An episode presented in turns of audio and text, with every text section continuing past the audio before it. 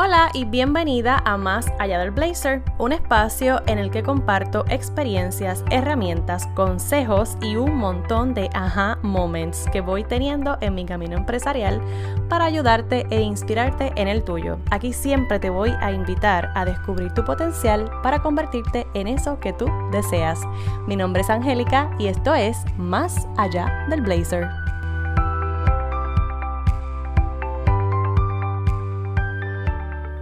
Hola, hola y bienvenidas a este nuevo episodio de Más Allá del Blazer. Hoy me acompaña la doctora Luisa Ortiz, psicóloga clínica. Hola. Hola, hola Angélica. Bienvenida al, micrófono de Más Allá del Blazer. Hoy vamos a estar hablando de, de cómo aprender a sanar. Se habla mucho de este concepto, se habla mucho de que sanemos, de que todos necesitamos sanación, pero me gustaría que desde la perspectiva de la psicología tú nos puedas compartir qué es sanar ¿Cómo aterrizamos ese concepto de, sanación?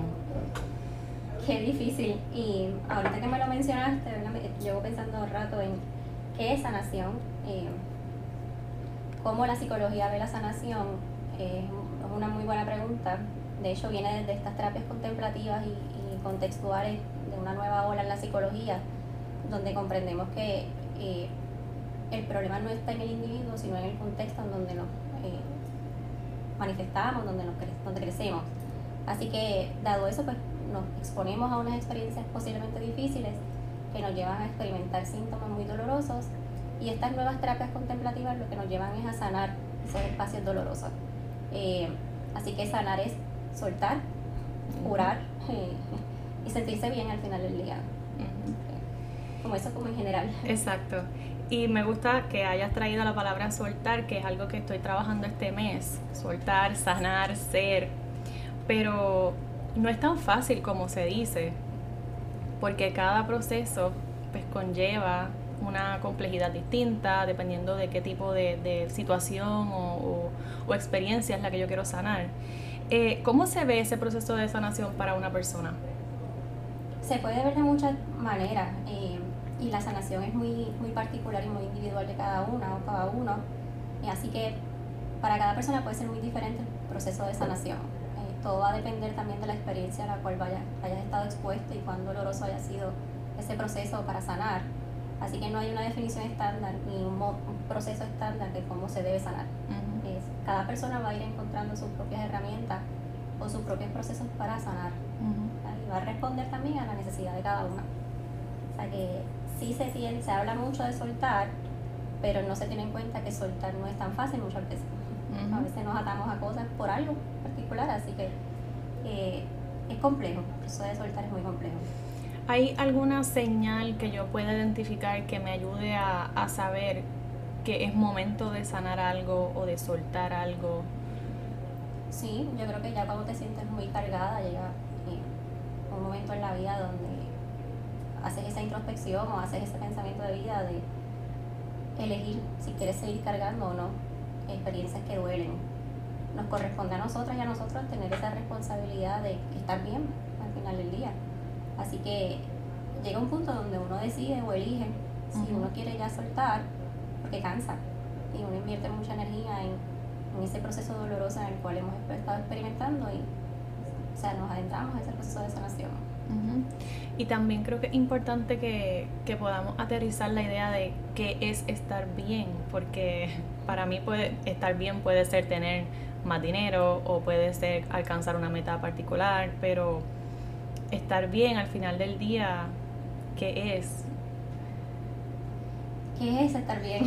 este, sí, y creo que es muy cultural el sentido de querer estar bien todo el tiempo o es una respuesta muy automática de cuando te preguntan cómo estás, estoy bien. Y uno se puede estar muriendo por dentro y uno no está bien. Pero es bien cultural responder automáticamente estamos bien. Pero cuando nos preguntan qué es estar bien, o si tú estás bien de verdad, uno se da cuenta de que en muchos aspectos uno no está bien. Y uno no puede estar bien económicamente o laboralmente o en relaciones. Así que hay muchos aspectos de, bienestar.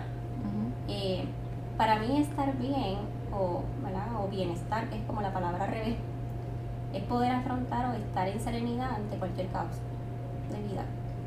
Entender que las emociones son temporales y que puedes estar experimentando cualquier emoción displacentera, pero que ante eso vas a estar bien. Ese es el sentido de bienestar al final del día para mí. Sí, y, y yo creo que es importante normalizar que no estar bien también está bien. Porque todo lo que tengo afuera o la presión que tengo constantemente es de que tienes que estar bien, pero te puedes estar muriendo, pero no, pero tienes que decir que estás bien. Y pues no, se vale decir que estás mal, que pues, ok, va a pasar, pero, pero si no estás bien, no estás bien. Y hay muchas personas que ni siquiera quieren entrar a reconocerlo porque eh, representa quizás eh, vulnerabilidad o, o esta esta posición un poco de desventaja, pues porque no, no, estoy bien y lo tengo que decir, lo tengo que aceptar. ¿Hay algún factor que, que tú, eh, por tu experiencia como psicóloga, eh, entiendas que bloquea ese proceso de yo sanar o de yo encontrar ese bienestar? Entiendo que no reconocerlo. El asunto, y a veces es inconsciente porque pues, crecemos con esa, ese pensar de que tenemos que estar bien o expresar una emoción no es válido. Eh, y más que normalizar el asunto es validarlo. primeramente, cuando validamos una emoción displacentera, tiéndase coraje, tristeza, que son como las que conocemos como las displacenteras, pues reconocerlo es el primer paso para uno moverse a una sanación. Si no reconozco, no tengo esa conciencia de que algo me está pasando, no sano. Así que es como la herida física, hay que, tiene que haber una herida física para curarla, hay que verla. Así que tenemos que vernos para adentro, como dice, para empezar ese proceso de sanación. Si no lo vemos y todavía no estamos preparadas para verlo, porque pues es muy doloroso, va a impedir que sanes al final. así que debe ser esa, primero reconocer y tener esa autoconciencia de que hay un proceso doloroso en la vida para movernos entonces a curarlo y después, una vez lo reconoces, que es mi caso, porque yo lo he compartido anteriormente eh, con la audiencia en mi proceso, que una vez lo reconoces, después tienes que tener la disposición de trabajar en ello, porque ya una vez tú sabes lo que está pasando, lo que resta es tomar acción. Eh, y no es tan fácil tampoco, ¿verdad? Pero eh, es creo que es bien importante como parte de ese de ese, de ese proceso en el que se entra cuando tú decides que ya pues necesitas soltar algo, necesitas y quieres sanar alguna situación, algún trauma de vida. Reconocer lo doloroso. Sí. Ya es un paso, ya es un super paso y ya es sanación, nada más con reconocerlo. Así que verlo como, como pasos y etapas eh, continuas es importante también para ayudarlo a moverlo. Eh, simplemente ya con reconocerlo es un super paso porque fue muy difícil reconocerlo. O llegar a esa conciencia duele tanto que nada más exponerte a eso limita el proceso de sanación. Así que simplemente es verlo por pasos por paso hacia un bienestar ya mayor de vida. ¿Cómo crees que influye es la percepción que yo tengo de mí para yo poder eh, ejecutar esa, esa sanación o, o entrar, adentrarme en el proceso de sanación? ¿Hay alguna, algún tipo de influencia? Sí, yo creo que sí. Yo creo que, y de hecho la misma experiencia a la que pudiste haber estado expuesta puede influir mucho en la sanación. Primero, maybe no, a lo mejor no te sientas, o uno no se sienta merecedor de esa sanación, o a lo mejor estemos eh, rezagando o cargando muchas culpas porque creímos que fuimos parte del problema, o fuimos parte ¿verdad? de de que por eso es que estamos ahí no nos creemos merecedoras de sanar. Eh, nuestros propios issues de autoestima, el asunto de las capacidades que tenemos que poder tener de nosotras mismas, el no valorarnos, en creer que cada una puede sanar a su espacio y a su modo, sí puede influir, claro. De hecho, se debe empezar primero por esa afirmación de uno misma, a que pues todas estamos expuestas a esas experiencias y podemos sanar muy colectivo. Y hablaste también de algo muy importante que es el merecimiento y cómo las culpas están tan presentes cuando uno está atravesando situaciones que sabe que necesita sanar. ¿Cómo llego a este punto de, yo reconocer que sí merezco, que sí puedo salir de ahí, que sí eh, me, me puedo afirmar? ¿Cómo llego ahí? Porque no es tan fácil tampoco desde la perspectiva de la persona que está este, pasando el proceso de, de, lo que sea, que, que, necesita sanar, pero no es tan fácil llegar al momento en que yo digo, ok, necesito amarme, necesito aceptarme, yo me merezco esto y voy para adelante. No es como que ocurre así mágicamente. Ni es tampoco como que suelta y ya. Exacto. como le digo, este, wow, es bien complejo uno tener ese valor de decidir o elegir más que todo, ya no quiero eh, sentirme culpable o no me merezco sentirme culpable por algo, porque no, no debemos asumir culpa, sino responsabilidades por los actos que hacemos Así que empezar con una reestructuración del pensamiento en cuanto a cuán responsable yo pude haber sido en ese proceso me ayuda a ser más consciente y más compasiva conmigo misma.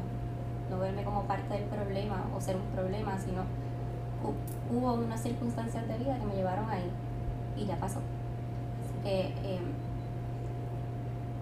cómo uno se mueve desde ese proceso y cómo uno, uno lo hace reconociéndose que todo ser humano puede echar para adelante de cualquier error.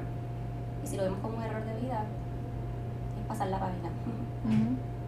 Sí, estoy de acuerdo también. Bueno, eh, ha sido también como una confirmación de que, de que sí es posible que se pase la página, pero cuánto tiempo me va a tomar yo no lo puedo definir desde un principio porque eso va a variar. Y eso limita también. El de entrada pensar que vas a tener un tiempo específico para sanar. Como te mencioné ahorita, cada persona sana su espacio, porque cada experiencia es muy diferente. Y solo uno o una sabe las experiencias que se ha expuesto y cuán dolorosa pudo haber sido para mí. O sea, que la experiencia también, o sea, el dolor es una experiencia. Y tu dolor puede ser muy diferente al mío y lo es. Así que maybe tú tengas más tiempo para sanar que yo. Y no, cada cual sana su paso y, está bien como quiera. Así que eh, no debemos eh, empezar un proceso de sanación pensando que vamos a tenerlo ya en un tiempo determinado porque eso nos va a limitar. O nos presiona también en el sentido de cuando no veamos un resultado a un tiempo en específico, sentimos que entonces no somos suficientes. Y en el proceso no necesitamos reforzar ideas ya eh, preconcebidas de que no vamos a hacerlo bien, no vamos a ser suficientes, no, no, lo, no lo merecemos. Y cada una a, su paso y a su tiempo. Sí, estoy de acuerdo. ¿Cómo se ve una persona que ya lleva haciendo un trabajo interno para, para que esa sanación se pueda dar? ¿O cómo se proyecta ya una persona que, ha trabajado en esa sanación personal? ¿Cómo se proyecta? Eh, ahí es donde yo realmente pudiera ver la fluidez que pueda existir en los procesos. O sea, la persona se puede proyectar más aliviada, te voy a hablar de mi experiencia, ¿verdad? Porque cada persona a su tiempo sana y, cada persona puede reflejar su, su, bienestar muy diferente también, eso es muy subjetivo. Eh, pero sí, sí se siente un alivio cuando uno empieza a reconocer un proceso de sanación se siente una carga menos y se siente eh, una responsabilidad menos en, en cuanto a, a creer en, en, que yo fui parte de o a sentirme culpable del proceso porque no me lo merezco. Eh, eh, y por lo menos desde mi espacio que lo he visto, veo una transformación en que los procesos se muevan mejor hacia mi favor y hacia mi, hacia mi bienestar. Las cosas fluyen más, creo más en mí, creo más en los procesos, pero es un trabajo continuo de todos los días. Sí, y eso, esa era la próxima pregunta que quería hacerte, si, si es como un resultado final la sanación o es un proceso que, que continúa llego a un punto, es como voy de punto A a punto B o, es constante y no termina ese proceso? Yo creo que va a haber, va a haber un espacio donde ya llegue a un punto de eh, pasar de una experiencia muy difícil a, una experiencia de vida eh, y que no lo veamos con dolor. Yo creo que cuando lleguemos a, a no verlo con dolor, llegamos ahí. Pero definir si llegamos de un punto a un punto B ya también es limitarlo a que tienes que tener un espacio particular para llegar a la sanación. Eh, cada persona sabrá el tiempo que se sienta de ya, ya lo pienso y ya no me duele. Como cuando pienso en eso no me crea ese distrés que me creaba antes. Ahí está la, la meta. Ahí es donde cada persona debe llegar. Cuando sienta que ya esa narrativa se convierte en un proceso de vida. Así que básicamente cuando yo eh, me he permitido disfrutar ese proceso y atravesarlo, eh, cuando ya no duele, puedo decir que, que, que, sí, que he sanado he logrado al menos, ¿verdad? Una meta, aunque sea, Verlo diferente. La meta es verlo, ver la experiencia diferente. No podemos borrar la experiencia o, el haber estado expuestas a eso. De hecho, el haber estado expuesta a eso nos trae aquí hoy. Así que eh, verlo desde el agradecimiento, aunque al principio uno decir, quiero agradecer lo que me pasó, es súper, no, pero eh, ayuda a que nos sintamos más bien con nosotras mismas y nos sintamos mejor con nuestra vida y nuestros procesos. Porque esa narrativa es importante para nuestra formación. Lamentable que haya sido dolorosa y lamentable que, haya, que hayamos estado expuestas a experiencias traumáticas o experiencias difíciles de vida.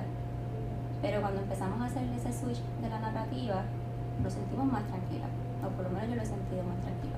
Sí, y, y puedo decirlo también desde mi perspectiva, que ese cambio de, de mentalidad y de, el punto de vista de cómo veía una situación antes y cómo la veo ahora, pues definitivamente me ha ayudado un montón a, a yo pasar de donde estaba o de cómo me sentía a cómo me siento ahora. Y también siento que ayuda mucho a cómo manejas las futuras experiencias dolorosas, porque ya tienes una caja de herramientas básicamente que tú sabes que te funcionó y que te ayudó a pasar eh, esa página amorosamente o compasivamente y verlo desde otro punto de vista.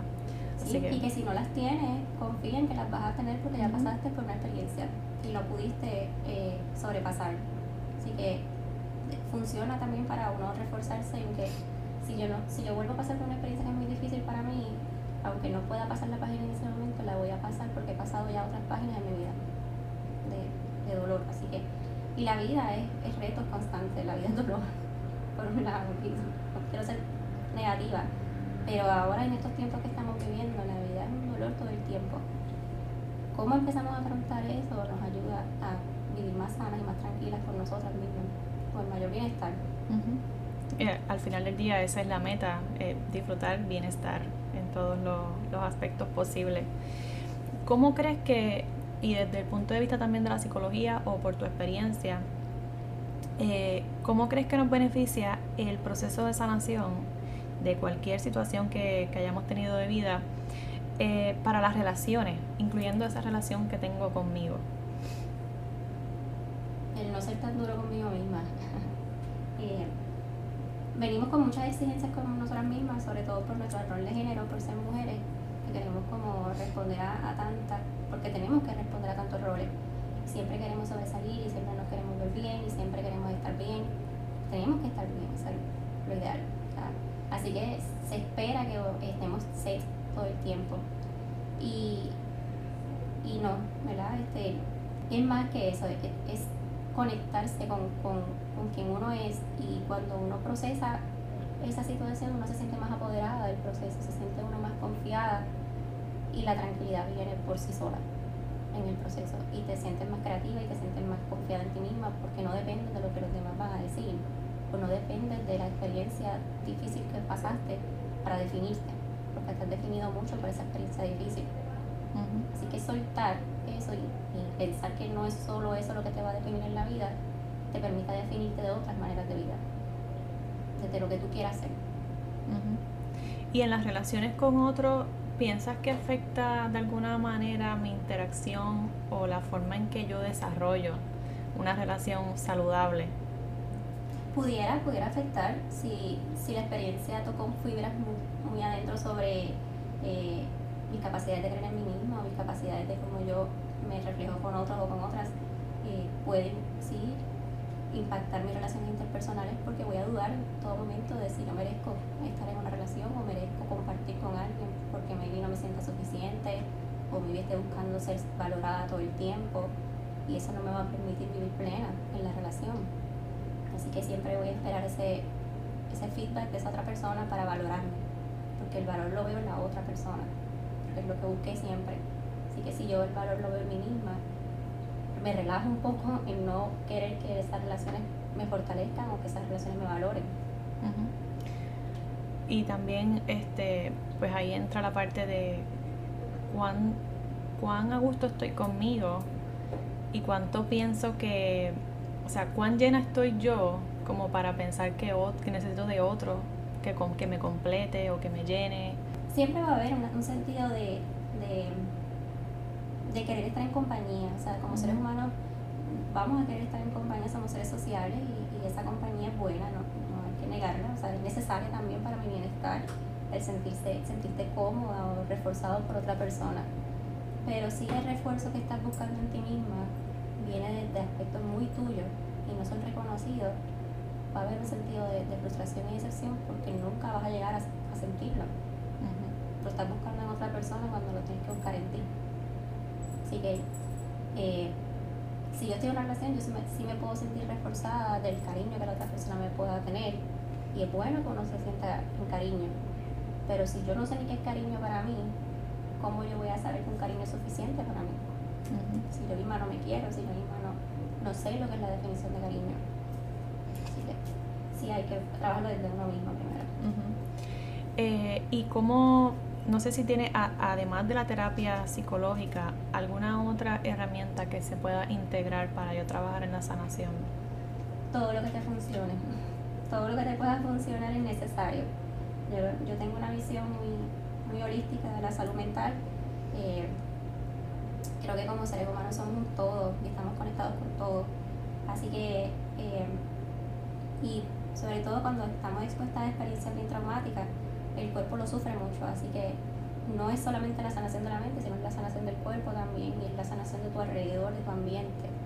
Los espacios hay que sanarlos también porque se asocian memorias con los espacios, se asocian memorias con tu cuerpo. Así que eh, todo lo que pueda funcionar e integrarlo en ese proceso de sanación es ideal. Pero como todo, cuando vas y te mides unos zapatos, unos no te quedan y otros no, pues es ir probando estrategias en la vida de qué mejor te funciona a ti. Porque como le dije, la sanación es muy individual, así que maybe hay estrategias que me funcionan a mí, que a ti no.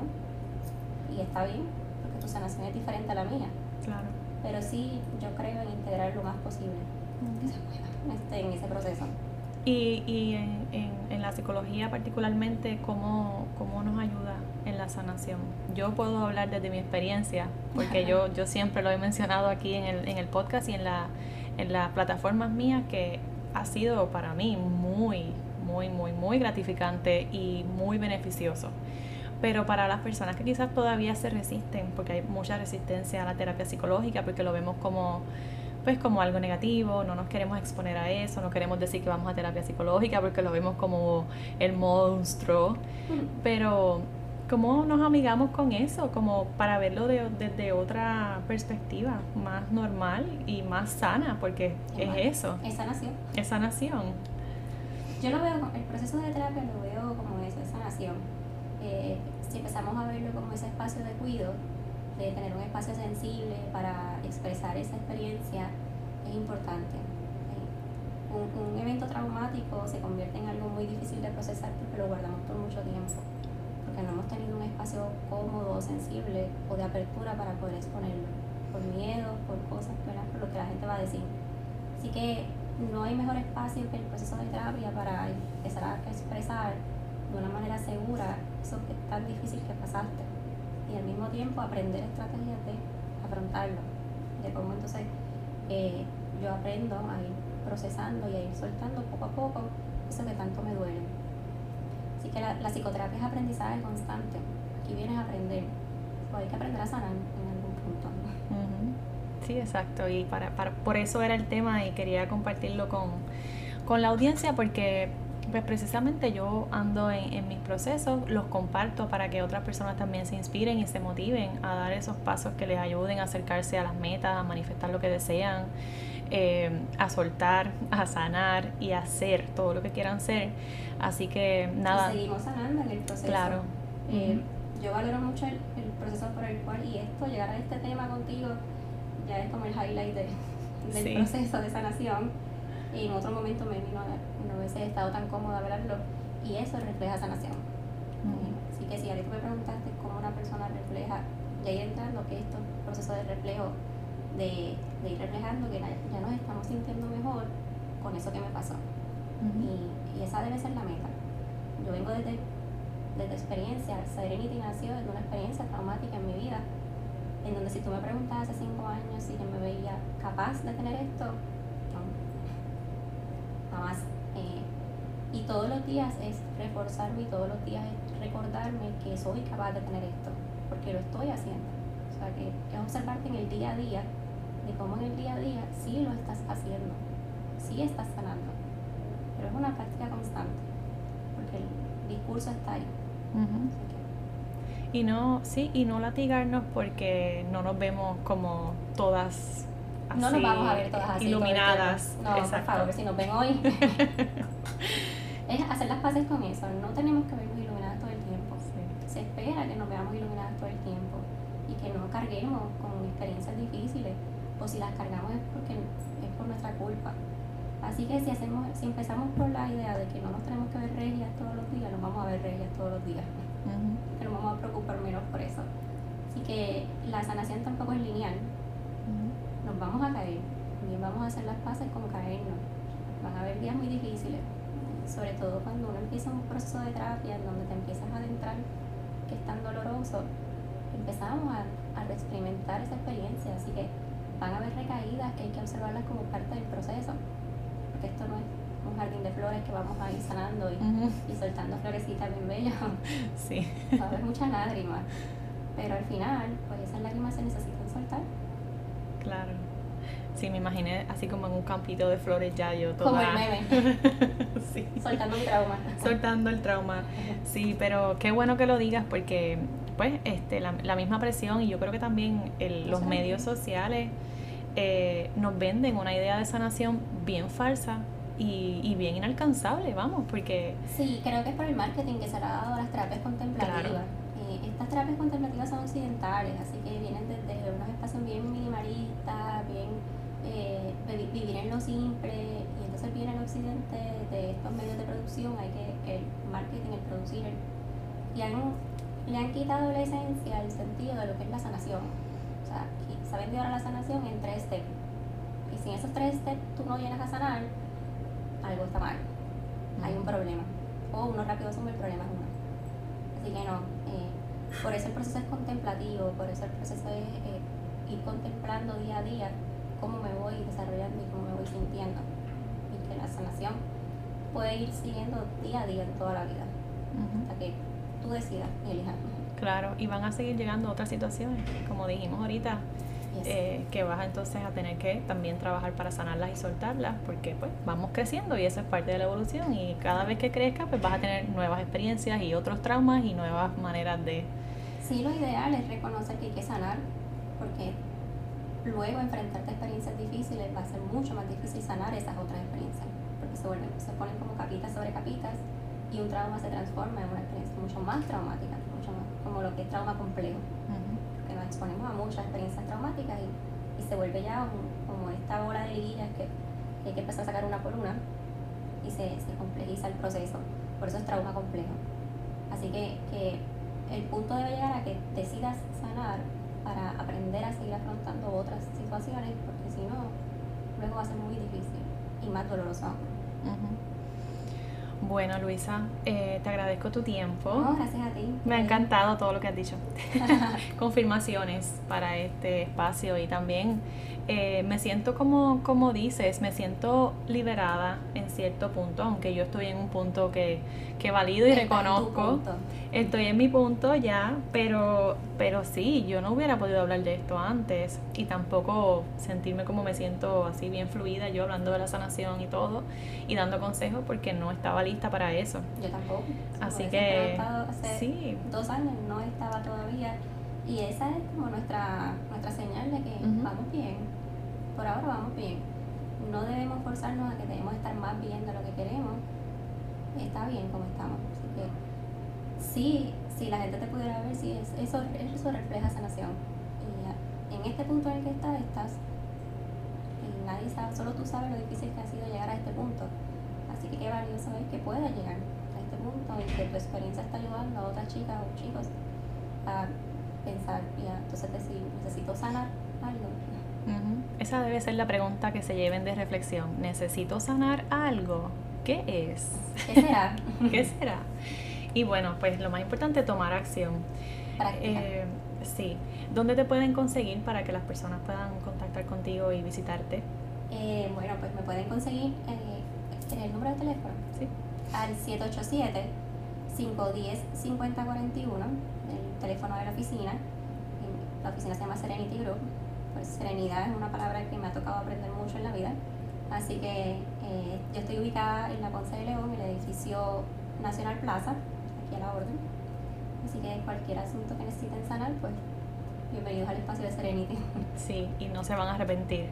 Yo de ah. todas formas voy a dejar eh, la información de la doctora en las notas del episodio y de nuevo, muy agradecida.